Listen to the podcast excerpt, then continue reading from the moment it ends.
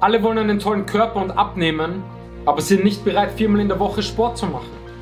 Oder irgendwie sich gesund zu ernähren und keine Scheiße mehr zu essen.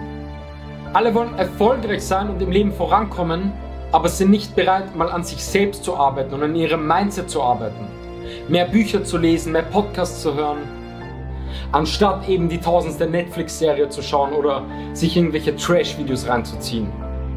Ohne Arbeit, ohne Geduld und ohne dass du auch mal scheiß Zeiten durchmachst und auf die Fresse fliegst und da wieder rauskommen musst, wirst du es zu nichts bringen.